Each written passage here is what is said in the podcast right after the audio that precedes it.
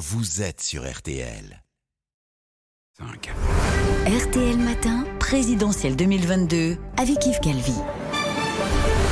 Il est 7h39, excellente journée à vous tous qui écoutez RTL. C'est donc l'heure de la grande interview. Ceux qui ne l'ont pas encore dit, Alba Ventura et François Langlais, 12 jours, 12 candidats. Ce matin, Nathalie Arthaud, candidate de lutte ouvrière.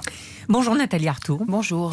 Macron assassin scandé hier au meeting d'Éric Zemmour au Trocadéro. Est-ce que ça vous choque? Euh, Bah écoutez... Euh c'est en tout cas, ce sont des raccourcis qui sont euh, voilà que moi je personnellement je ne ferai pas, même si euh, même si je pense que euh, sur la question par exemple du terrorisme, puisque là il s'agissait, je crois, hein, d'un certain nombre de, euh, de, de, terroristes. Je pense qu'en effet, euh, euh les, les, les, grandes puissances ont leur part de responsabilité dans, dans, dans, dans, dans, dans ce, euh, cette, cette apparition-là hein, de, de, de, cette espèce de Jusqu'à euh, dire Macron assassin Non, mais justement, je, je vous le dis, moi, c'est un raccourci que je ne ferai pas. Voilà. Mais c'est vrai que je pense que l'état du monde et euh, la situation euh, complètement catastrophique, la déliquescence des États, le, y compris le financement d'ailleurs d'un certain nombre de, de groupes armés par les grandes puissances, les États-Unis. On sait quand même comment est né Al-Qaïda, Ben Laden, etc., hein, sponsorisés par la CIA. Ils ont été jetés en Afghanistan hein, contre d'autres grandes puissances, on sait que que c'est finalement ça c'est ça ça a été aussi le sous-produit euh, bah, de manœuvres euh, des grandes puissances. Non, ce qu'ils méritent Non, c'est pas du tout ce que je dis parce que d'abord c'est notre peau, hein, donc euh, non. je mais mais il faut quand même comment dire réaliser que l'état du monde, eh bien il est cela aussi. Voilà. Je, je reviens cette expression violente quand même. La violence en politique, pour quelqu'un comme vous qui prône la révolution, mmh. la révolution, vous dites rien n'avance sans la révolution. Est-ce que c'est pas normal?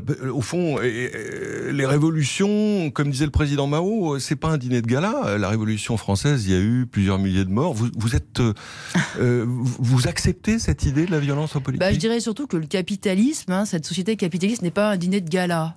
Et on voit d'ailleurs ce que ça donne en Ukraine. Euh, ça ah, justifie la révolution violente? Non, mais ah, moi, je pense que toutes ces guerres-là, Hein, qui sont fomentés effectivement par euh, par des rivalités. C'est ça, euh, euh, euh c'est ça la réalité. C'est c'est une guerre économique permanente. Et vous savez, bah, vous êtes économiste. Hein, euh, écoutez, la guerre économique, hein, c'est ce qu'on nous inculque. Hein, dans, dans, voilà, on, on, on, on, nous met ça dans le biberon. Hein. on est en guerre, en guerre économique. Et il faut aller prendre les parts de marché. Il faut s'étendre, tout pousser toujours plus loin. Eh bien, c'est cette guerre économique permanente qui est la société capitaliste. Elle nous plonge régulièrement dans des guerres tout court. Alors jusqu'à présent, c'était des guerres par peuple interposé. Euh, c'était loin c'était très loin, c'était euh, au Moyen-Orient, c'était en Afrique, euh, c'était euh, sur d'autres continents. Eh bien là maintenant, elle se rapproche cette guerre. Et ça, vous savez, c'est pas le fruit des politiques de, révolutionnaires qui veulent justement instaurer bah, des rapports fraternels et de coopération entre les peuples. C'est le fruit de cette société capitaliste. Et moi, ce que je pense, c'est que la violence de cette société, bah oui, on a les deux pieds dedans, parce que cette guerre, elle nous concerne au plus haut point. C'est-à-dire, vous parlez de la guerre en Ukraine. Vous ne faites pas de différence entre une dictature et une démocratie? Ah, les belles démocraties, la belle démocratie française qui va, euh, comment dire, propager la démocratie dans le monde, en Afrique en particulier, hein, avec tous ces gentils dictateurs avec qui non seulement elle commerce, mais qu'elle met, euh, qu'elle met en place, qu'elle soutient, hein, et qui tiennent bien leur peuple, qui justement, qui juste dictateurs, qui peut justement, pas dire qu'elle soutienne des dictateurs au Mali, au contraire elle lutte contre le djihadisme, oui, la France, aux côtés de certains Maliens, évidemment. Oui, et aux côtés de belles dictatures qui justement provoquent des, des rébellions, qui elles-mêmes s'arment, etc., etc. C'est précisément cet engrenage-là qui crée ces bandes djihadistes, qui crée ce terrorisme et qui nous revient en boomerang euh, dans la figure. Nathalie Arthaud. Alors non, non, la belle démocratie française qui vend des armes à, l'Arabie Saoudite, Arabie Saoudite qui est en train de bombarder un peuple au Yémen. Pas de sanctions contre la Russie. Mais qu'est-ce que vous faites en fait pour l'Ukraine?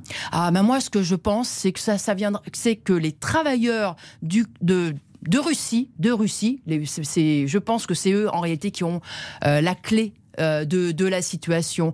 Eux, ils n'ont pas voulu cette guerre, ils ne l'ont pas demandé. Eh bien, je pense qu'en effet, tout va dépendre d'eux, de leur capacité à se retourner contre Poutine. Moi, c'est ça mon espoir. Mais ce que je sais, c'est que toutes ces manœuvres-là, toutes les manœuvres des grandes puissances, des États-Unis, de l'OTAN euh, et euh, de tous ceux qui, qui, les suivent dans la région, ont été précisément, euh, ont jeté dans la fosse au lion finalement les Ukrainiens. Parce que vous savez, cette guerre, elle n'est pas arrivée dans un ciel serein. Ça, ce n'est pas vrai. Ce n'est pas vrai. Il y a une, une guerre d'influence dans cette région depuis des années et des années, une pression constante, hein, d'ailleurs militaire, hein, euh, de, de la part de l'OTAN. Et moi, j'accuse, en effet, qu'il y a des pays qui réclament d'adhérer à l'OTAN pour être protégés contre et j'accuse les Vous grands. ça oui, mais je termine et j'accuse les grandes puissances d'avoir pris le risque de cette guerre et d'avoir joué avec la peau des Ukrainiens. Alors quand aujourd'hui elles se présentent comme des sauveurs, ben, je suis pas d'accord. Vous me dites qu'elles cherchent euh, un grand protecteur, l'OTAN. Ben oui, parce que dans cette société justement,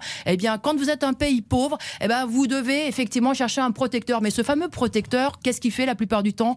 Il vous euh, met la corde au cou. Si vous voulez bien, on avance, Nathalie Arthaud. Quelle serait votre première mesure si vous étiez élu ah, si j'arrivais, s'il y avait un gouvernement des travailleurs voilà. Hein, qui arrivait au pouvoir. première mesure. Ah, moi, je pense que la première mesure, ce serait l'abolition du secret des affaires l'abolition du secret des affaires et qu'on puisse tout mettre sur la place publique, à la fois les contrats, les comptabilités. Euh, pour moi, ça serait voilà quelque chose de fondamental. Vous avez vu que le, le, le rapport d'enquête sur euh, les EHPAD Orpea mmh. était n'était pas rendu public parce qu'au nom du secret des affaires.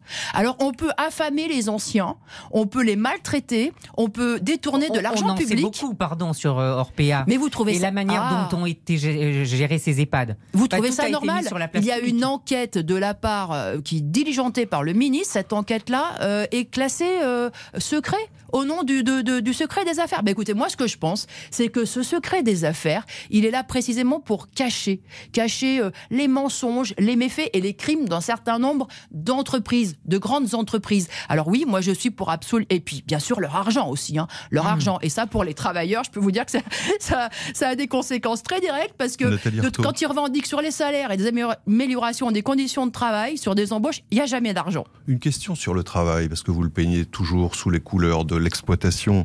Souvent, la motivation du travail des gens, bon, ça peut être l'argent, pas forcément pour accumuler, mais pour protéger les siens, ou bien ça peut être aussi pour les artistes, les musiciens, la gloire, la reconnaissance. Dans le monde communiste que vous appelez de vos voeux, euh, ces motivations, elles n'existent plus. On a l'impression que vous les considérez comme non nobles. Ah, vous plaisantez, j'espère. Moi, je, pense vous ai lu avec attention et avec beaucoup d'intérêt. Moi, je pense que toute la société, elle ne tient précisément que par euh, cette vocation, cet élan euh, euh, de, générosité, cette conscience professionnelle. Pourquoi les aides à domicile continuent-elles hein, de bah, d'être au chevet des anciens, des personnes dépendantes? C'est pas parce qu'elles sont bien payées, hein. C'est pas parce qu'elles vont avoir la gloire dans cette société-là. C'est pas non, c'est parce que précisément elles, elles savent qu'elles font un travail ô combien utile et que sans elles, il y aurait pas de vie sociale dans ce pays. Donc je peux vous dire que c'est ça la base. Mais justement, ce que je pense c'est que toutes ces femmes et ces hommes qui sont dans des vocations et qui se donnent et qui se donnent au maximum pour les autres, justement, eh bien, elles devraient être reconnues dans cette société, avoir des salaires qui permettent de vivre, avoir euh, euh, et, avoir des conditions de travail correctes. Donc moi, en effet, bah, j'espère me faire aussi le porte-parole de toutes euh, ces, ces travailleuses et ces travailleurs en disant qu'il faut augmenter les salaires de toute urgence, qu'il faut porter le SMIC à 2000 euros net, que c'est ça une société, ça devrait être ça une société Nathalie Arthaud, nous avons à présent trois petites questions à vous poser. RTL présidentielle. Une fois à l'Élysée. Quand vous êtes à l'Élysée, quel est le premier chef d'État que vous souhaitez rencontrer? Ben, Ça serait pas un chef d'État, moi. Ça, serait ça, serait euh, tous ceux qui sont organisés. Ben, par exemple, en, j'essaierai de, de contacter tous ceux qui en Russie s'opposent à la guerre, essayent de s'organiser, essayent d'avoir une voix, essayent de peser sur la situation. C'est ça que je ferai. J'irai voir des femmes et des hommes des classes populaires. Je les appellerai aussi à la révolte. Je les appellerai à renverser les dirigeants qui nous condamnent à ces crises et à ces guerres. Quel est le pays modèle qui peut inspirer la France selon vous? Non, il n'y a pas de pays modèle. Il y a par contre euh, des périodes, des périodes, des, insurrections, des révoltes. Vous savez, là, on parle de guerre. Comment euh, arrêter cette guerre? Savez-vous Enfin, vous savez Vous le savez, mais je le redis à cette antenne-là, la Première Guerre mondiale a été arrêtée sur le front Est par une révolution précisément, par des femmes et des hommes qui ne pouvaient qui ne supportaient plus de servir de chair à canon, qui n'en pouvaient plus de toutes ces souffrances et qui ont renversé les fauteurs de guerre. Quel homme ou quelle femme feriez-vous entrer au Panthéon?